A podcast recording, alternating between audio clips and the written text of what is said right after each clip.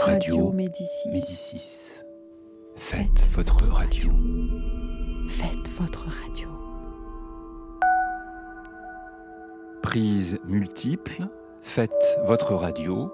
Sixième session d'une série d'émissions radiophoniques proposées par Frank Smith et réalisée par Marc Parazon aux ateliers Médicis, mai 2019.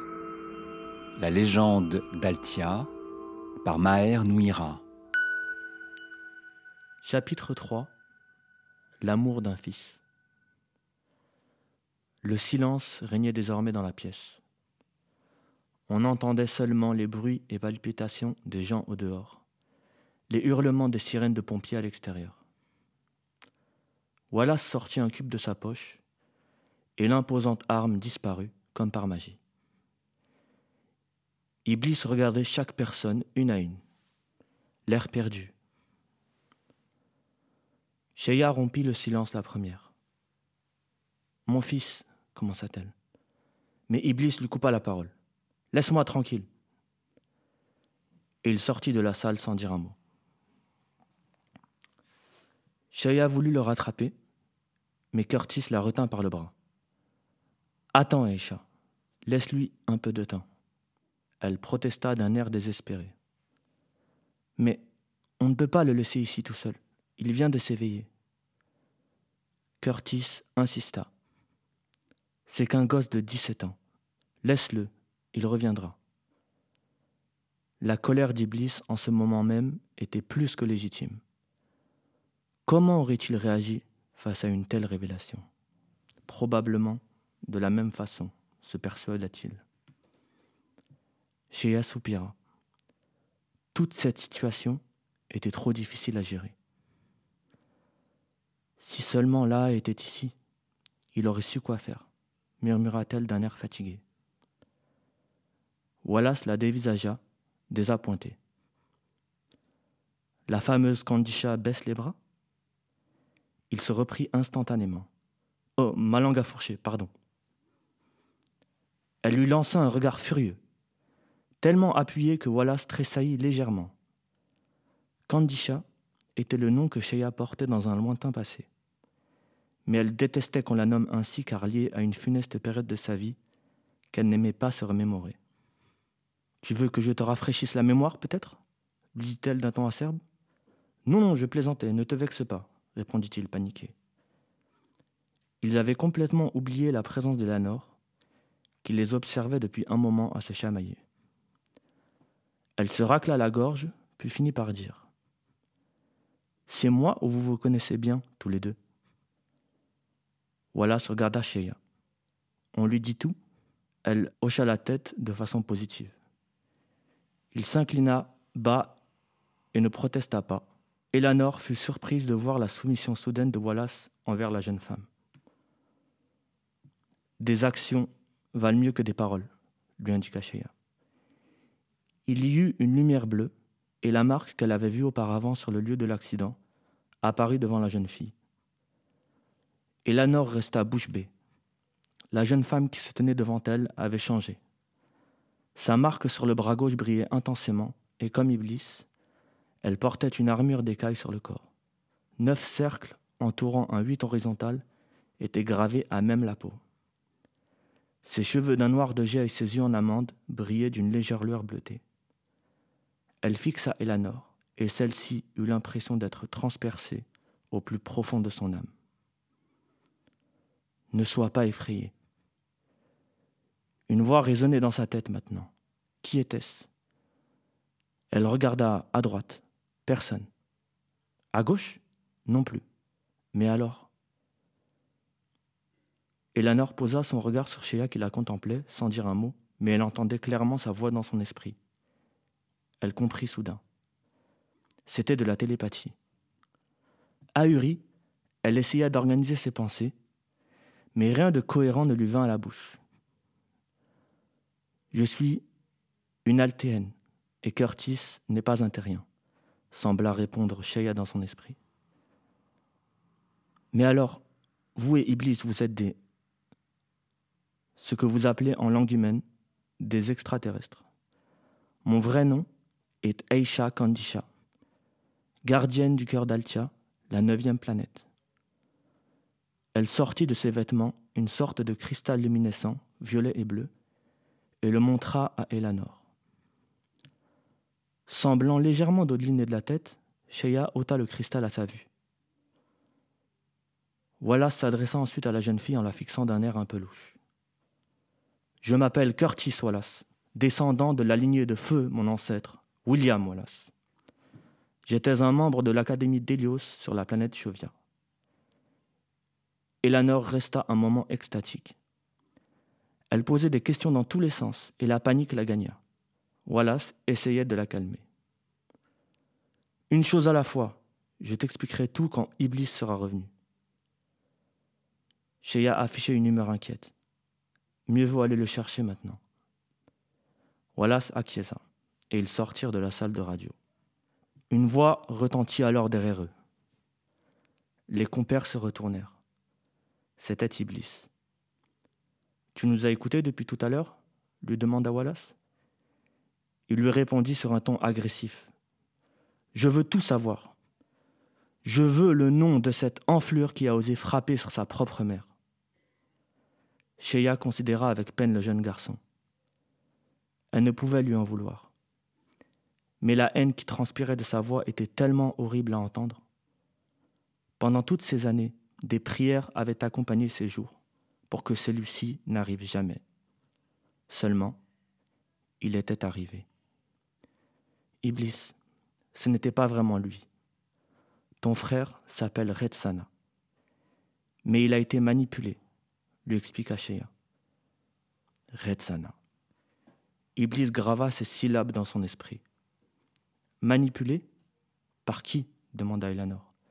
C'est compliqué à expliquer, continua Shaya. C'est son corps, mais il est utilisé par une énergie sombre que nous-mêmes altéens avons eu du mal à identifier. C'était... Elle eut du mal à contenir son profond chagrin. Les yeux embués, elle essayait de garder contenance, mais cela ne faisait guère illusion. Tout le monde voyait qu'elle était au bord des larmes. Wallace posa la main sur l'épaule de la jeune femme en compatissant et acheva ce que Cheyenne n'arrivait plus à exprimer. Les Altéens appelaient cela la maladie d'Ishari. Quelque chose d'étrange qui a détruit leur civilisation malgré leur puissance. Ton frère a aussi succombé à ce poison, Iblis. Il a juste besoin d'aide, sanglota Sheya en s'essuyant le visage du bras. La rage qui avait envahi Iblis depuis tout à l'heure s'atténue un peu. Il était inconcevable pour lui qu'un membre de sa propre famille puisse s'en prendre consciemment au sien, quelles qu'en soient les raisons. Alors ce serait comme s'il était prisonnier de son propre corps en quelque sorte? Fit remarquer le garçon. Oui et non, rectifia Wallace. Le visage de celui-ci s'assombrit. Une fois dans cet état, il y a très peu de chances de retrouver son état normal. C'est une utilisation abusive de ses pouvoirs qui l'a conduit à cela. Ses pouvoirs susurra Iblis. Il avait peine à croire qu'il employait ce mot sérieusement. C'était une expression pour les BD ou les mangas, pas pour la vie réelle. Cependant, la preuve était là. Il s'était lui-même transformé il y a à peine quelques minutes. Son frère avait donc des pouvoirs, lui aussi. Mais pourquoi en était-il arrivé à le traquer au juste? Quelle bizarrerie. Quand il lui avait dit qu'ils étaient parents, une onde de choc avait traversé son corps, un fol espoir dans ses veines. Et puis cet acte insensé. Dès le moment où il avait frappé sa mère, son cœur s'était fermé comme une huître. Manipulé, pas manipulé, peu importe. Ce qu'il venait de faire paraissait impardonnable, inexcusable. Il a intérêt à ne pas reparaître devant moi la prochaine fois affirma Iblis le poing serré. Shea essaya de calmer son fils. Iblis, c'est ton frère, ce n'est pas sa faute. Il n'écouta pas. Pour lui, c'était un étranger, quelqu'un de mauvais. Au fond de lui, il se demanda si sa mère disait vrai. Il y a un moyen de revenir à son état d'origine demanda Eleanor. Wallace eut un moment d'hésitation, et soupira. Seules quelques personnes ont réussi le tour de force de s'en rétablir en plus de dix mille ans. Seules deux personnes connues sont redevenues ce qu'elles étaient. Qui ça? dit Iblis. Une femme inconnue née dans les premiers temps de l'histoire altéenne et elle. Il désigna du doigt Sheya. Iblis fixa sa mère décontenancée. Elle aussi avait subi cet état, mais comment avait-elle fait pour en sortir? Curtis, tiens ta langue, s'il te plaît, s'écria Sheya avec colère. Peu importe, il l'aurait su un jour ou l'autre, répondit-il. Et puis, pensa Wallace, c'était tout sauf un simple détail. Abasourdi et brisé par le basculement de Redzana, elle avait aussi été frappée par cette étrange affliction. Son immense puissance avait failli emmener les Altéens dans un précipice sans fond. Laa et lui-même tentèrent de l'arrêter sans succès. Il n'avait dû leur salut qu'à un miracle. L'enfant qui marchait devant lui, ici même. Les raisons n'étaient pas claires, mais un jour, Sheya revint devant les portes de la cité d'Altis, libéré de la maladie, un enfant dans les bras. C'était Iblis. Les Altéens l'avaient nommé l'enfant de lumière, car c'était la première fois qu'ils voyaient leurs semblables se rétablir de cette terrible engeance. Personne ne s'était posé la question de savoir comment Sheya avait eu cet enfant, car cela semblait évident pour eux qu'il était de sa chair. Cet événement n'avait cependant donné qu'un sursis de quelques années aux citoyens restants pour fuir la cité assiégée. Peu d'entre eux avaient survécu et ceux qui restèrent pour assurer la retraite des autres furent massacrés sans pitié. La nostalgie traversa Wallace. Si seulement Laa avait pu voir son fils en ce moment. Il les avait rencontrés il y a longtemps, bien avant que cette maladie ne corrompe certains Altéens. Ayant intégré l'Académie d'Hélios en même temps que lui, personne ne savait d'où il venait à l'époque. Ils s'étaient liés d'amitié et formaient un groupe soudé dans les bons comme les mauvais moments. Lui les parents d'Iblis et quelques autres avaient affronté des dangers effroyables ensemble. Ils pensaient que rien ne pourrait les atteindre. Jusqu'à cet événement funeste, dans lequel Redzana, trop confiant en ses capacités, fut capturé par ces choses à l'aura noire, torturé et transformé en une abomination atroce. Il entendit alors dans son esprit la voix éplorée de Sheya, lui supplier de garder le silence. Son choix restait compréhensible, mais il ne l'approuvait pas. Le monde dans lequel son fils allait mettre les pieds était bien trop dangereux pour le laisser dans une telle ignorance.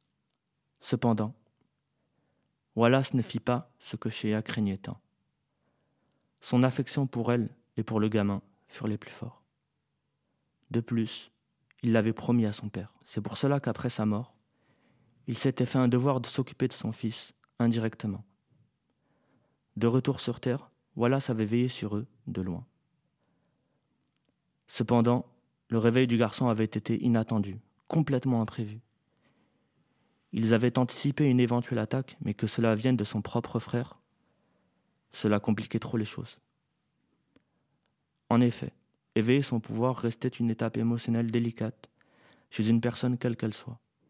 Si Iblis apprenait toute la vérité, il ne pourrait plus le contrôler. Comment as-tu fait pour te guérir, maman? demanda le jeune garçon. Shea ne sut quoi répondre. Elle redoutait ce moment, mais s'il savait, il ne lui pardonnerait jamais. Heureusement, Wallace intervint et lui demanda son cristal. Il le montra à Iblis, qu'il examina d'un œil curieux. Voilà, c'est peut-être grâce à cela qu'elle a réussi à surmonter la maladie. Ce qui était sûrement à demi vrai, mais probablement tout à fait faux. Ces cristaux étaient capables de miracles, mais aussi de choses horribles.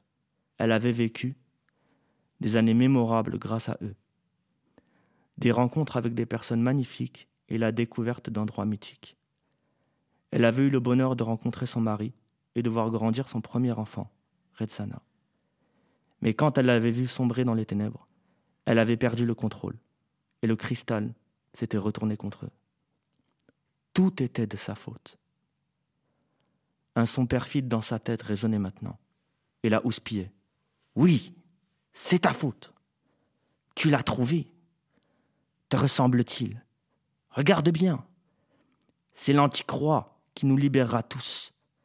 Ce n'est pas ton fils. Elle se sentait tellement coupable. Avait-il raison? Était-il réellement de son sang? Shea pleurait, envahie par la peur de cette idée. Pendant toutes ces années, l'image de sa venue au monde demeurait absente de son esprit. Lors de son réveil. Non Elle barricada ses pensées nauséabondes de son fort intérieur. Sa vue avait peut-être été obscurcie, mais pas ses sens. En bas, une douleur profonde, déchirante. Puis poussée jusqu'à épuisement. Dans tout ce torrent de douleur, un clair appel l'avait tiré de son mauvais pas. Ses yeux à peine ouverts, ses prunelles avaient jeté leur dévolu sur elle. C'est si désarmant, le regard d'un nourrisson. On dirait que tout l'univers vous regarde. Je suis là, j'existe. Son expression est plus intelligible que l'air que vous brassez pour faire des mots. Pas d'hésitation, de question. Ses minuscules mains saisissent vos doigts. Elles sont dix fois plus petites que les vôtres. Et pourtant, qui d'entre les deux est le David et l'autre le Goliath? Une sensation assez incompréhensible et extraordinaire, non? Parichara, jamais elle n'aurait pu oublier ça. C'est alors qu'Iblis la serra dans ses bras. Il était tout aussi ému qu'elle et avait perçu sa souffrance. Mais il ne voulait pas qu'elle se sente ainsi. Je suis si désolé. J'aurais voulu tout changer. Oketashea. Iblis se contenta de le réconforter. Ce n'était pas ta faute, maman. Elle fut soulagée. Va-t'en, commanda-t-elle à la voix dans son esprit. Je ne veux plus jamais te revoir. L'écho s'évanouit, et il ne subsista que la douce émotion qui tambourinait dans sa poitrine. Plus de culpabilité, plus de doute, plus de tristesse. Seulement l'amour qu'elle ressentait pour son garçon.